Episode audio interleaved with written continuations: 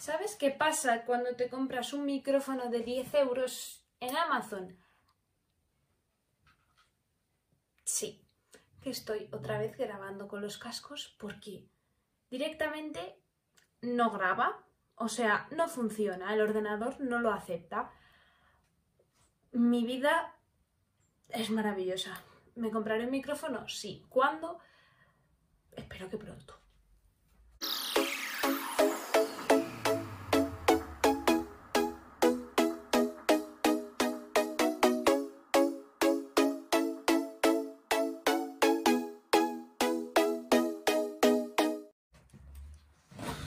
Bueno, bueno, bueno, bienvenidos al primer vídeo de mi canal.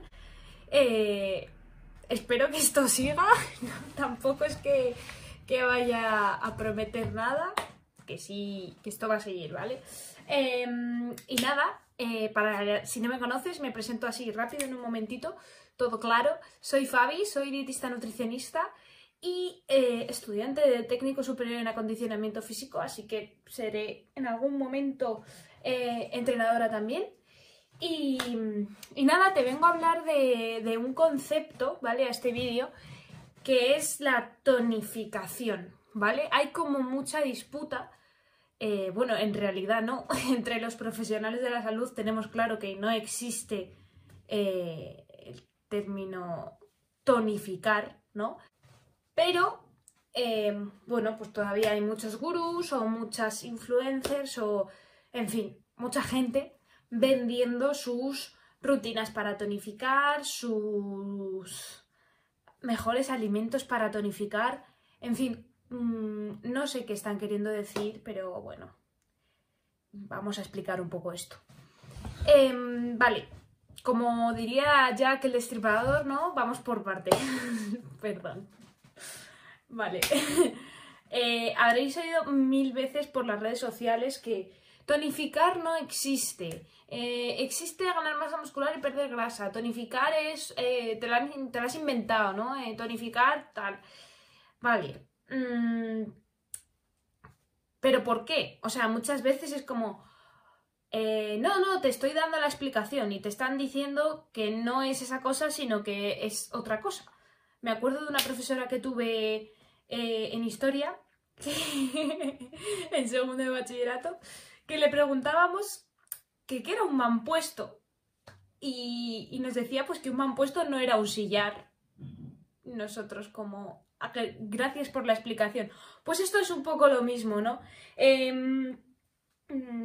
no, no se dice... No, no, es tonificar, es perder grasa y, y ganar masa muscular. Muy bien. Pero ¿de dónde narices sale el término este de tonificar? O sea, ¿de dónde sale? Vale, pues lo vamos a explicar o lo voy a intentar explicar lo mejor posible. Eh, espero que me entendáis, eh, espero dejarlo claro y espero mm, solventar estas dudas y aclarar un poco ya esto, por fin, que es como una cosa súper obvia, pero luego no lo es tanto, porque yo pensándolo digo, a ver, mm, ¿de dónde vendrá lo de tonificar? Pues de aquí.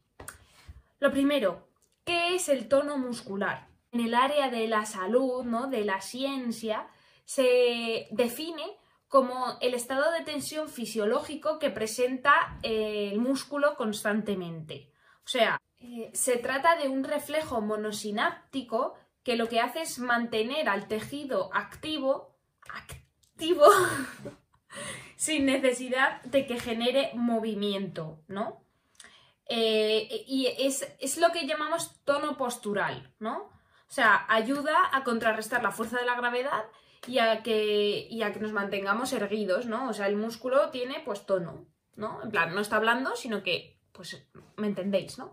Vale, entonces, ¿cuál es la, la principal función del tono muscular? Eh, la, la, principal función del tono muscular es mantener al músculo eh, en un nivel de actividad basal para que pueda realizar su función que es la acción muscular. Y no digo contracción muscular, sino acción muscular, porque hace otras cosas, no solo contraerse, ¿vale? Eh, entonces, ¿qué controla el tono muscular? ¿Para qué sirve? ¿Qué, mmm, ¿Por qué no se puede tonificar? Pues bien, el tono muscular, eh, como hemos dicho, eh, es la tensión fisiológica del músculo, entonces, eh, pues se controla a nivel del sistema nervioso central y de las motoneuronas, ¿no? Motora unida a una fibra muscular que, bueno, pues las dos cosas juntas se llama motoneurona, ¿no? Em, y lo controla básicamente pues las vías descendentes, o sea, la médula espinal, el cerebelo, los ganglios basales y la corteza motora. Em, ¿Para qué sirve el tono muscular? Simplemente para mantener esa, esa tensión constante y, pasiva de los músculos y permitir la acción muscular y que se produzca, eh, bueno, pues que se mantenga la postura. Si no tuviésemos tono muscular estaríamos un poco eh, así, ¿no? Mm, mood, eh, domingo por la tarde. Cuando se descontrola el tono muscular podemos encontrar diferentes casos estaría la hipertonía, que es un aumento constante del tono muscular, es decir, que el músculo casi siempre está pues, contraído ¿no? y suele ser signo de patología. Está la distonía, que se producen cambios transitorios entre hipotonía, em, tono postural normal eh, e hipotonía. Y se trata también de, un trastorno del movimiento eh, y puede afectar pues, a un solo músculo o a un grupo muscular. Y luego está la paratonía, que sería la incapacidad eh, para relajar los músculos esqueléticos de forma voluntaria. Em, o sea, el músculo tiene una tensión anormal y se contrae de repente sin que podamos evitarlo. Em, como vemos, existe un tono postural normal y luego están las alteraciones del tono muscular que son patologías, básicamente. Em, entonces, ¿qué ocurre si tenemos poco tono? La hipotonía o disminución del tono muscular eh, pues es una disminución del número de fibras que, tienen una tensión basal. Entonces, las causas pueden ser eh, pues, daño cerebral, daño en las motoneuronas, eh, en los nervios que inervan ciertos músculos o consecuencia de infecciones, por ejemplo, por una sepsis bacteriana o, sí, o por un ictus, que no es una infección, pero es una enfermedad también, hay gente que se le queda paralizada media cara, por ejemplo. Pues eso sería una hipotonía. Mm, otra causa sería la distrofia muscular, que son una serie de afecciones hereditarias que, modifican el, tono, o sea, que, que disminuyen el tono muscular. Entonces, hay distintos tipos de hipotonía, pero como vemos, al igual que la hipertonía, son patológicas. O sea, no puedes tener una hipotonía eh, de manera fisiológica. Vale, entonces ¿Qué es tonificar? Porque según, o sea, el tono no se puede modificar en teoría de manera fisiológica, sino que solo se modifica si hay una patología. Entonces, ¿qué narices es tonificar? Vale, pues podemos entender que no se puede cambiar el tono muscular mediante dieta y ejercicio. Es decir, no se puede generar una hipertonía, porque esto es patológico. Eh, por eso tonificar no es la palabra que estamos buscando, no es una palabra precisa y no deberíamos utilizarla. Em, entonces, ¿qué está queriendo decir mi influencer favorita cuando me pone rutinas para tonificar? ¿Qué está queriendo decir? No lo sé. ¿Qué dice entre líneas? Que no tiene ni idea de lo que está diciendo, básicamente. Em, entonces, mm, el otro día hice una encuesta en Instagram para ver qué, ¿Qué entendía la gente por tonificar? Y las respuestas han sido, pues, más o menos parecidas. Bueno, mucha gente me decía, tonificar no existe, existe ganar masa muscular y perder grasa, que está bien, pero ahora entendemos por qué. Eh, y otra gente me decía que era, pues, dejar de estar blanda, reducir la flacidez, eh, tener el cuerpo más duro. Mm, vale, o sea, está bien. Pero, ¿qué es lo que produce realmente la flacidez? Bueno, hay un montón de desinformación en redes sociales eh, y nos encanta confundir términos y vender nuestro método para X cosa. Eh, se entiende también como tonificar, eh, como ganar masa muscular, pero no mucho, ¿no? Como si fuera tan fácil ganar masa muscular. Bueno, tener un cuerpo firme, pero no muy grande, ¿no? Es que me parece un poco absurdo. Bueno, eh, se escucha de todo por redes sociales, incluso he llegado a, escuchar que se puede endurecer la grasa eh, y que hay gente que tiene la grasa más dura y como su grasa es más dura, aunque tengan un porcentaje graso alto, tienen mejor físico. En fin, Eh, lógica not found. Nada más lejos de la realidad. O sea, esto tiene que ver básicamente con la genética de cada persona, con su masa muscular de base y con la distribución de este tejido graso. Hay gente que por genética se le distribuye la grasa en zonas más socialmente aceptadas o que para X personas queda más bonito y por ese motivo se dice que su cuerpo es mejor eh, aunque tengan mucha grasa, cuando realmente es, lo mismo. Em, este estado de flacidez no se da por pérdida de tono muscular, sino que se da por pérdida de masa muscular. El tono sigue existiendo, o sea, tú puedes mantenerte de pie y puedes mover tus músculos si es necesario. Lo que produce esta flacidez es pues, la pérdida de masa muscular. Eh, esto sería la atrofia muscular. Entonces, ¿qué tipos de atrofia muscular hay? Hay una atrofia muscular patológica que puede ser causada pues, por inanición o enfermedades como el síndrome de Cushing eh, o incluso sarcopenia. Eh, luego estaría la neurogénica, que es el tipo más grave de atrofia muscular y puede darse por una lesión o enfermedad en los nervios que, conectan, que se conectan a los músculos y además eh, suele suceder de forma repentina o de forma más repentina. Eh, por ejemplo, en el ELA o en el síndrome de Julian-Barre o la poliomielitis, ¿vale? Y luego estaría la atrofia muscular fisiológica, que es la causada por eh, no usar los músculos lo suficiente. Em, lo que me quiero centrar es en, la atrofia muscular fisiológica porque es la que sufre, la mayoría de la población.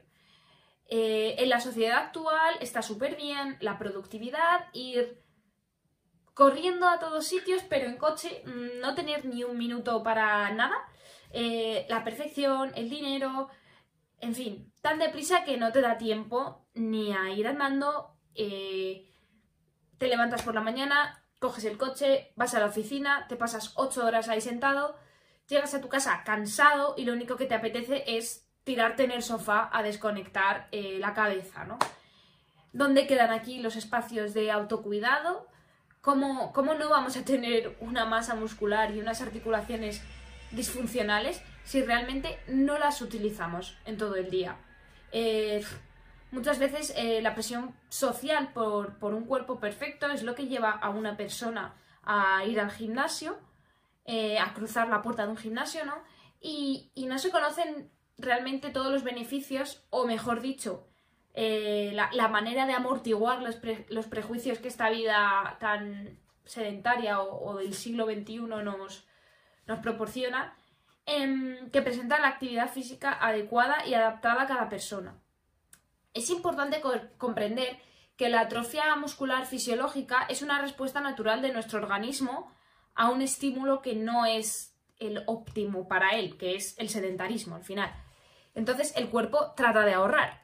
Eh, nuestro cuerpo, aunque ahora mismo vivamos en la abundancia, eh, genéticamente está adaptado a vivir en la escasez, por tanto busca la supervivencia. Entonces, un, tejido tan demandante como la masa muscular energéticamente, si no se utiliza, se pierde. Entonces, eh, claro, al perder masa muscular, se reduce nuestra tasa metabólica basal y gastamos menos energía en reposo de la que gastábamos con más masa muscular. ¿Qué ocurre entonces? Pues que al gastar menos y seguir comiendo lo mismo, ganamos grasa. Entonces nuestra composición corporal cambia, perdiendo masa muscular y ganando grasa. Em, de forma que su cuerpo pierde, eh, nuestro cuerpo pierde la forma o em, se produce esta flacidez o esta, este cambio en la composición corporal.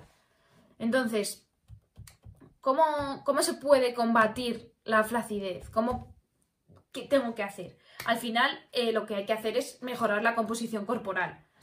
Vez entendido que tonificar, según lo, expresa la sociedad, no existe, lo que, si lo, que buscamos es menor flacidez o tener mayor dureza, lo que tenemos que hacer es ganar masa muscular y perder grasa. y es tan fácil como venga, voy al gimnasio, mi grasa se transforma en músculo y todos, mm, vamos, todos a gusto y todos perfectos, ¿no?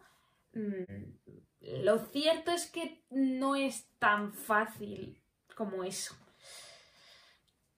Aunque bueno, te voy a dar una buena noticia, ¿vale? Si eres una persona principiante, es más fácil que se dé en ti la recomposición corporal, pero no porque tu grasa se transforme en músculo, sino porque tu cuerpo puede usar la grasa como sustrato metabólico para luego, eh, junto con proteínas y otros nutrientes, aumentar tu masa muscular, pero no pasa directamente, no, el proceso de la grasa se convierte en músculo no existe tampoco, ¿vale? Em, entonces, al final, claro, si tú nunca has hecho ejercicio o vienes de una lesión o mm, al final de, una actividad baja, el músculo está muy receptivo y cualquier estímulo lo ayuda a crecer. Incluso no necesita un superávit calórico para poder aumentar. Pero bueno, mm, para el resto de los mortales, eh, el resto de personas que quieren mejorar su composición corporal, ¿qué hay que hacer? Pues bueno, por lo general, eh, al final, si no somos completos novatos y llevamos un tiempecillo entrenando, si queremos mejorar la composición corporal, lo que debemos hacer es primero perder grasa y luego ponernos a ganar masa muscular. Em, esto dependerá mucho de la persona, pero bueno, quería, eh, bueno, es básicamente porque si tenemos un porcentaje de grasa alto, los niveles de testosterona eh, serán menores, bueno, de testosterona activa porque suele estar aromatizada, em, y hay una mayor probabilidad de sufrir inflamación y de que el proceso de ganancia de masa muscular mm, no sea tan eficiente porque hay una menor capacidad de regeneración de los tejidos. Entonces, eh, aunque estéticamente la masa muscular eh, pues nos ayuda a vernos mejor, mm, no es el único beneficio de ganar masa muscular en la estética, sino que hay otros como que aumenta la densidad mineral ósea, em, también aumenta el metabolismo basal, por lo que hemos hablado antes de que el músculo es energéticamente muy costoso, también reduce la tensión arterial o la presión sanguínea, mejora la circulación, la sensación de bienestar, el retorno venoso, el perfil lipídico y la autonomía a medida que envejecemos. Em, entonces, como hemos dicho antes, la masa muscular es demandante a nivel energético. Por ese motivo, el metabolismo basal pues, será más alto. Entonces, esto nos ayuda a mantener unos niveles de grasa más bajos, ya que pues, estamos gastando más calorías en reposo de las que gastaríamos si tuviéramos menor masa muscular. Em, sin embargo, no hay que ser extremistas con respecto al porcentaje de grasa. Eh, el porcentaje de grasa debe ser suficiente, o sea, tenemos que tener unos niveles de grasa corporal suficientes para que nuestro sistema hormonal, nuestras señales de hambre y saciedad funcionen correctamente y nuestro organismo en general funcione correctamente. O sea, la grasa es esencial para la vida, no podemos prescindir de ella. Em, nuestro cuerpo está, eh, como hemos dicho, preparado para el movimiento. Eh, el sedentarismo sería un ataque hacia nuestro cuerpo, pero mm, si lo que hacemos es vivir en la escasez de alimentos, se activarán las rutas metabólicas de degradación de la masa muscular, como hemos visto antes, y aumentará eh, pues, su destrucción. Entonces, mm, no es obligatorio ni eficiente morir de hambre, ni pasar una definición extrema, ni, estar a dieta para mejorar la composición corporal. Lo cierto es que no hace falta hacer una definición y se puede realizar una recomposición corporal independientemente del tiempo que lleves entrenando y de, y de, tu composición corporal inicial. ¿Qué pasa? Que esta será lenta. O sea, hay métodos más eficaces, más eficientes, como el tema de hacer etapas de volumen y de definición para ganar masa muscular, pero también puede ser que tú, eh, si estás consumiendo las mismas calorías que gastas y, y haciendo un entrenamiento adecuado, ganes masa muscular y pierdas grasa a la vez, pero de manera muy, muy, muy, muy lenta.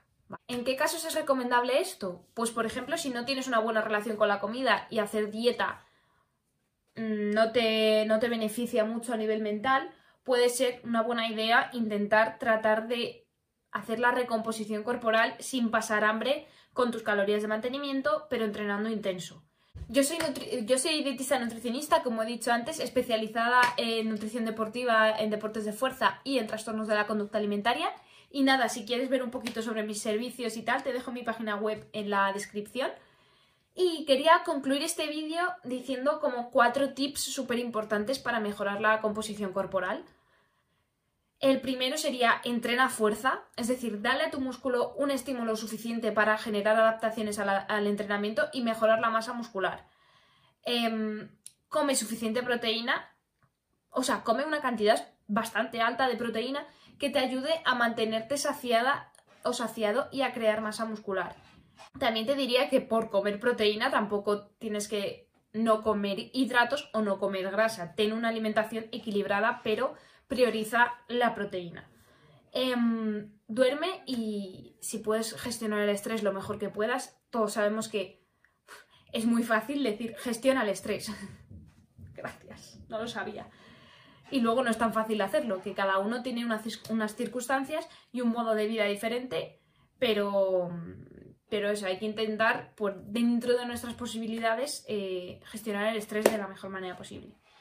Y el último y más importante sería que, pues, como digo siempre, hagas lo que puedas con lo que tienes. Eh, no podemos, muchas veces tenemos que pensar eh, cuáles son nuestras prioridades em, y qué cosas podemos hacer y qué cosas no. A lo mejor si tienes cuatro hijos em, y un trabajo de ocho horas, mm, no lo tienes tan fácil para ser competidor de powerlifting o de CrossFit. Pero, o sea, tienes que tener en cuenta que si lo quieres hacer, pues em, no va a ser lo mismo en tu caso que en el caso de una persona que se pueda dedicar a tiempo completo a eso.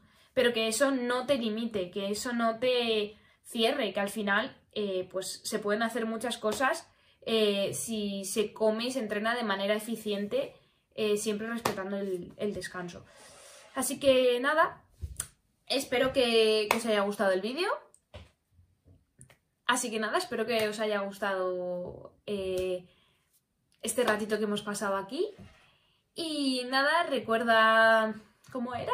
Darle like, suscribirte, la campanita, no sé dónde está nada. Eh, soy nueva por aquí. Así que nada, espero que hayáis pasado un buen rato, que hayáis aprendido, que se haya entendido esto que he querido explicar. Que, a veces, eh, o sea, como que a mí me gusta siempre buscar la explicación de las cosas en plan, yo lo quiero entender para tontos. Mm, y si yo lo entiendo y lo sé explicar, es que lo he entendido. Así que, eh, bueno, decidme si lo entendéis vosotros también, porque a lo mejor yo pienso que lo he entendido y no es así. Eh, y nada, si que me queréis dejar dudas de cosas que, que queréis que explique aquí en la cajita, o sea, aquí en comentarios, me queréis dejar cualquier duda, eh, cualquier aportación, lo que queráis, pues nada, estoy abierta a escucharlas y nos vemos en el próximo. Adiós.